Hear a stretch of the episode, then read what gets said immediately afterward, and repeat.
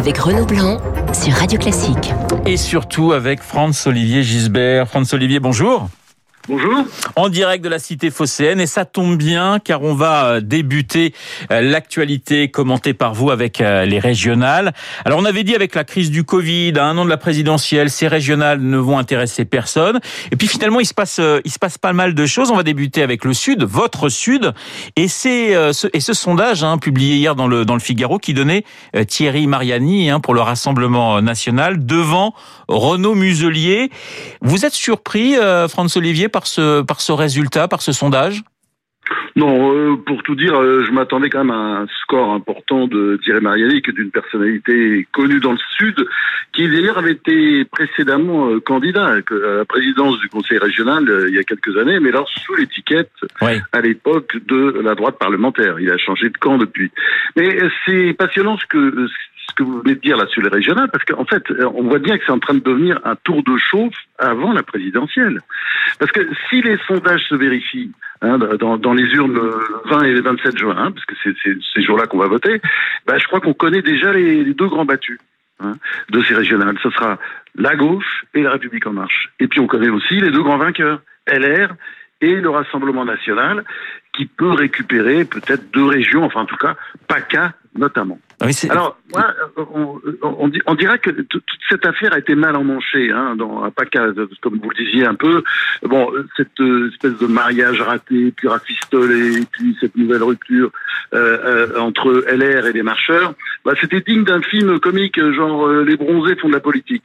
Mais bon, on peut pas dire que Renaud Muselier, le président sortant de PACA, qui a, qui a beaucoup travaillé, on peut pas dire qu'il a encore perdu. Mais c'est vrai que euh, l'idée s'installe peu à peu, je vois bien dans cette région, que ça pourrait être le candidat du RN, Mariani, qui dans les deux sondages hein, de mardi, est, donné vainqueur dans tous les cas de figure. Ben, pourquoi? Moi je crois que c'est parce qu'il incarne un rassemblement qui fait de moins en moins peur. C'est ça. C'est un ancien ministre de l'industrie de Sarkozy, il faut pas l'oublier, un ex-copain euh, vraiment copain de Muselier.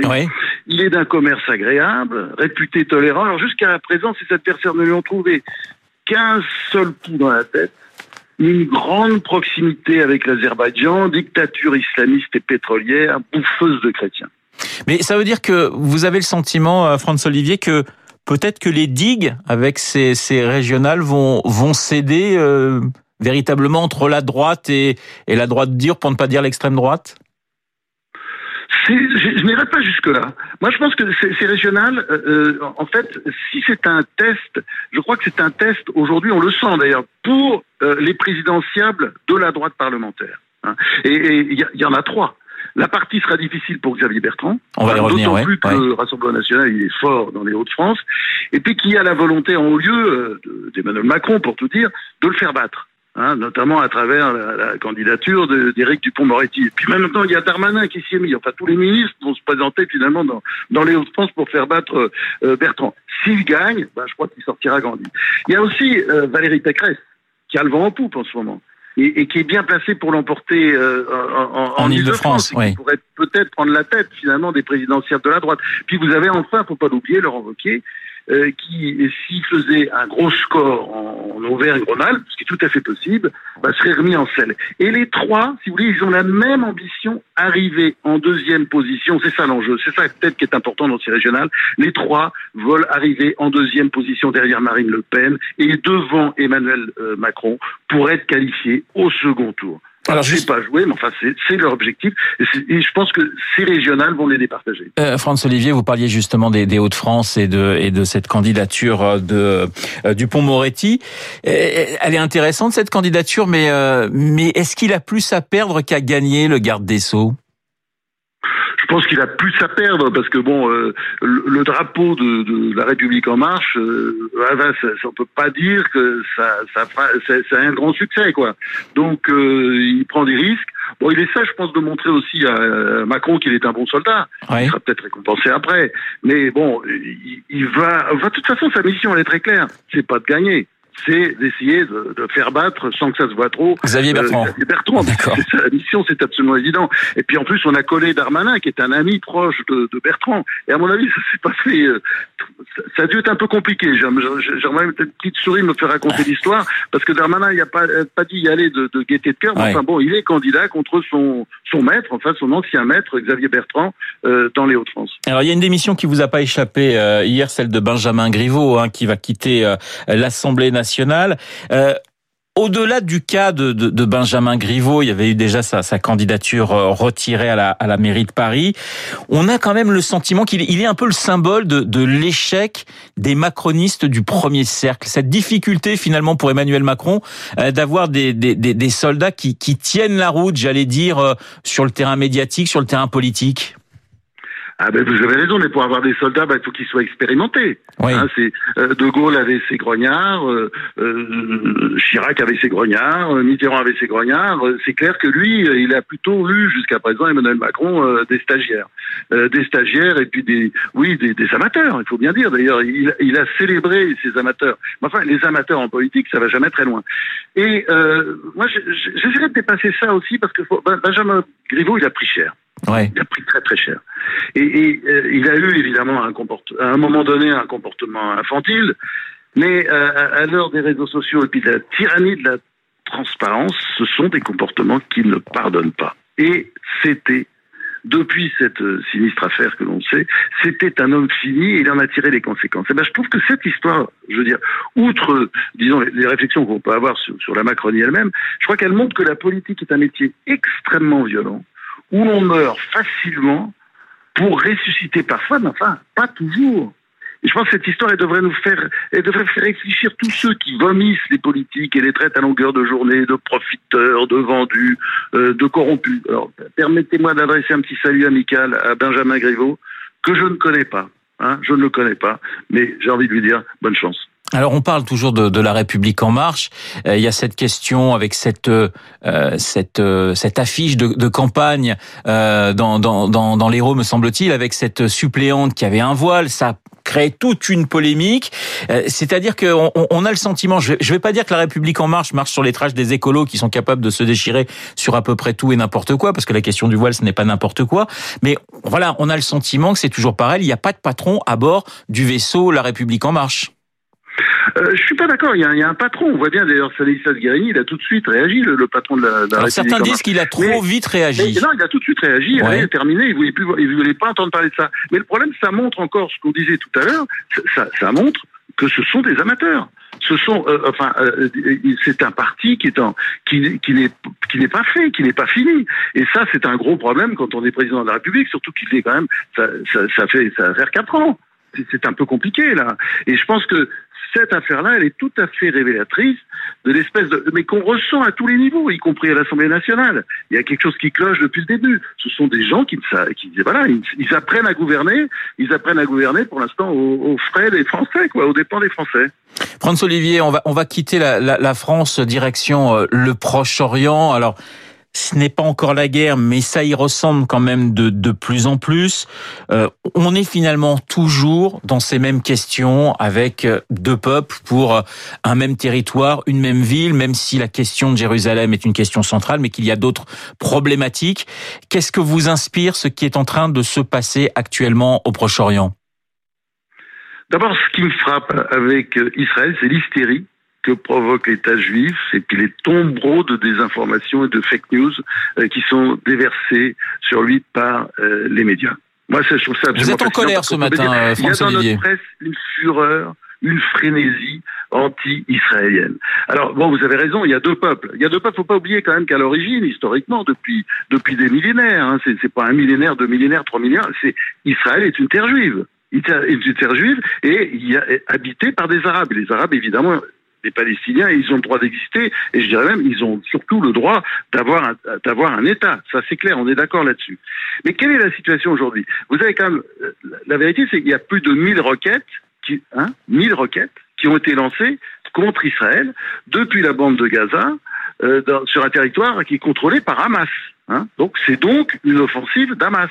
Et Hamas, c'est une organisation terroriste qui cible les civils, et puis qui s'est fait, ça faut toujours le dire, faut pas oublier de le rappeler, personne ne le fait jamais, mais qui s'est fait une spécialité de détourner les fonds que nous déversons, nous les Européens d'ailleurs notamment, sur euh, les Palestiniens. Et Hamas, qui est soutenu par la Turquie, veut se refaire une santé et aussi faire une démonstration de force à un moment où euh, Israël est dans une crise euh, politique profonde. Oui. Hein, il n'y a pas, Pas de majorité, ministre, pas de- pas de c'est compliqué, ministre, il y aura encore à nouveau des élections euh, générales en Israël. Et puis c'est une démonstration, de force au moment où euh, les élections euh, générales en Palestine sont encore portées par Mahmoud Hamas, le président palestinien, qui est un grand corrompu devant l'éternel, ça tout le monde le sait, et chef de file du Fatah. Voilà, c'est ça euh, euh, cette, euh, cette réalité. C'est là qu'il y a un problème, Fran- vous savez François que, Olivier- en- en- François-Olivier en- Gisbert, il les s'avère qu'il y a- Palestiniens, ils n'ont pas voté depuis depuis 15 ans. Oui. 15 ans, il y a 15 ans qu'ils n'ont pas eu le droit de voter. Alors, ce grand peuple, je crois qu'il faut le dire, le- on dit toujours le grand peuple juif, mais le grand peuple palestinien, qu'on peut dire qu'il a trois ennemis. Il y a les ennemis de l'extérieur, Israël, bien sûr, surtout l'Israël de de Netan- Netanyahou, mais ça on est d'accord là-dessus. Mais il y a aussi des ennemis de l'intérieur, le Hamas et le Fatah, enfin du, président euh, Mahmoud Abbas, qui sont deux organisations mafieuses, pourries même. Et tout le monde le sait, mais c'est quelque chose qu'il faut pas dire. On sent que la communauté internationale euh, est, est très très embêtée. On, on sent que personne n'a envie d'essayer de, de de sortir de, euh, j'allais dire, de ces conflits qui durent. Les accords d'Oslo, c'est 1993. Quand on y pense, c'est quand même euh, c'est quand même assez fou. Vous comprenez, j'allais dire, euh, voilà, que Biden euh, freine des cas de fer. L'Europe est inaudible sur sur cette question. Voilà, il y a un espèce de silence de cette communauté internationale qui semble dire, de toute façon, euh, on a tout essayé, c'est plus possible. Il y a, il y a ce, ce sentiment-là, vous le partagez ou pas? Mais je crois qu'il y a encore quelque chose à faire, justement. C'est le sens de ce que je veux dire. C'est-à-dire, les Palestiniens méritent mieux comme représentation. Et le jour où ils sortiront de Hamas et de Fatah, les choses pourront peut-être se régler. Mais quand vous avez, pour vous représenter, euh, deux organisations euh, véreuses, mais il n'y a, rien à faire, c'est impossible. C'est- Et qui en plus ne reconnaissent même pas l'existence d'Israël. Enfin, voyez bien, c'est c'est- et, et c'est c'est effectivement ce qui provoque cette espèce de grande lassitude générale. Et puis le fait que, bon, euh, effectivement, comme vous l'avez très bien dit, Renaud, euh, je dirais une grande partie de la communauté euh, internationale s'en fout. Bon, en faisant semblant de s'y intéresser, en Ouais. faisant d'émotions, mais bon, euh, voilà, on a mis un mouchoir dessus et puis on attend que ça se passe. Alors on va quitter euh, le Proche-Orient, retour en France. On, on va parler des, des 40 ans de euh, de la victoire de, de François Mitterrand. Je crois que votre biographie d'ailleurs sur François Mitterrand continue de, de bien se vendre, ce qui est quand même une, une bonne nouvelle euh, pour vous, François Olivier. Mais ah, oui, ah, c'est ce qu'on appelle, vous savez, les longs Ouais. sellers, là. Mais Ah. ça montre une chose. oui, Euh, euh, le Mitterrand dit, là, comme c'est- ça montre une chose, c'est que c'est que Mitterrand continue toujours intéressé et que bon, euh, j'ai vu qu'il était que troisième là, dans les classements de la, de- de- des grands présidents de la Ve République. Il y a De Gaulle évidemment, mais ça c'est normal, il est hors concours, il est très haut devant les autres. Il y a Chirac quand même qui est devant. oui. Et puis, et puis lui il est en troisième. Mais bon, euh, c'est évidemment quelqu'un qui a laissé sa marque, c'est clair. Et alors justement, 40 ans après, quand on voit euh, les bisbilles entre euh, la France insoumise et les écolos, le PS qui essaie de sortir la tête de l'eau, mais c'est très très compliqué, vous avez le, le- le sentiment que cette gauche, elle sera en miettes et qu'elle n'arrivera à rien pour 2022 Ah oui, c'est clair. Ça, je crois qu'il faut. Et, et bon, euh, Valls, il a, il a lancé un concept il y a, il y a quelques années. Souvenez-vous sur les deux gauches euh, irréconciliables. Maintenant, il y a trois gauches irréconciliables. Alors, il y a la gauche euh, écolo folklorique et sectaire, hein, celle d'Europe, écologie les Verts. Euh, certains d'ailleurs de ces Verts méritent qu'on les appelle, les surnomme les, les Khmers verts. Il y a dedans, comme tout l'a très bien dit tout à l'heure l'historien euh, Pascal Horry, une certaine religiosité d'ailleurs, il faut bien dire, au point d'ailleurs Strasbourg, on se demande s'ils n'en sont pas en train de faire une sorte de Strasbourgistan, là, vous voyez. Ouais. Bon, ça c'est la première gauche, la gauche écolo. La deuxième gauche, c'est la gauche bigote de la France insoumise, mais c'est une gauche bigote qui reprend les slogans des islamistes, l'islamophobie, qui, enfin jusqu'à présent, ne tue pas. Hein, c'est plutôt l'antisémitisme qui tue. Bon, enfin ça passons. Troisième gauche, c'est la gauche laïque qui se réduit comme peau de chagrin. Et puis j'ai envie de rajouter peut-être une quatrième gauche, la gauche communiste, qui pourrait peut-être renaître avec la candidature de, de Fabien Roussel. Hein, Oui, euh, absolument. ça, Et en fait, pour, la conclusion de tout ça, c'est quoi? C'est que l'historien euh, Jacques Julliard le, le dit très bien. Il, il le dit et le redit. La gauche a jeté par-dessus bord depuis des années ses principes fondateurs. Le travail et la laïcité. Elle a oublié le peuple aussi, qu'elle a laissé à Marine Le Pen. Et aujourd'hui, c'est devenu quoi la gauche? Une espèce de confédération de corporatisme, bobo, euh, et communautariste. Et en fait, elle s'intéresse à peu près qu'aux problèmes de société. Eh ben, je vais vous dire, la gauche, il faut qu'elle attende, il faut qu'elle attende son Mitterrand. Mais d'ailleurs, quand Mitterrand est arrivé au Congrès d'Épinay en 1971, il n'y avait pratiquement pas de gauche. Et, il a, et, elle a été reconstruite en deux ans. C'est-à-dire, il faut quelqu'un qui fasse la synthèse entre toutes ces gauches.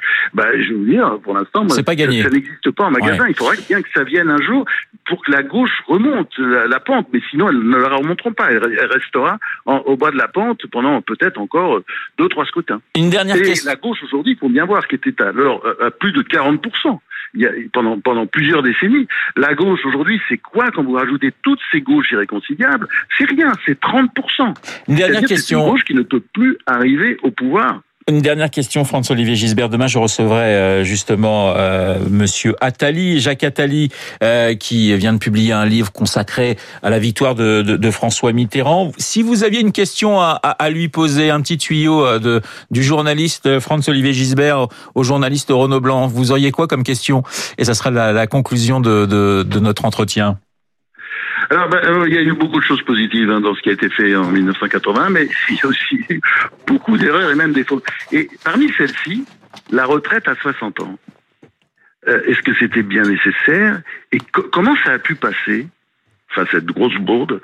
Et, qu'est-ce qui s'est passé pour que pour que la, gauche décide de faire cette retraite à 60 ans eh ben, Je lui poserai la question. Évidemment, chacun sait, l'espérance de vie euh, augmentait tellement à l'époque, elle nécessite d'augmenter depuis. Alors, il y a une petite euh, question aussi pour la route. Hein. Ouais. Euh, je dirais à, à Jacques Attali, vous qui avez si bien connu François Mitterrand, hein, comme on le voit dans son livre d'ailleurs, comment le définiriez-vous en trois adjectifs? Ah bah écoutez, voilà, bah, c'est parfait. Vous m'avez fait, vous m'avez pas préparé mon interview pour demain. Merci. Mais vous en une autre. Je vous en donne une autre. Allez, une dernière et puis après on en arrêtera là quand même, parce qu'il faudrait que je bosse quand même un minimum. Hein. Allez-y. Bon ben je vous laisse alors. Merci, merci Franz Olivier Gisbert. Esprit libre avec vous comme tous les jeudis sur l'antenne de, de, Radio Classique. C'était un plaisir euh, de discuter avec vous, de pouvoir euh, eh bien commenter l'actualité euh, dans eh bien en direct de Marseille. Il est 8h58 sur l'antenne de Radio Classique. Dans un instant, la météo et le rappel.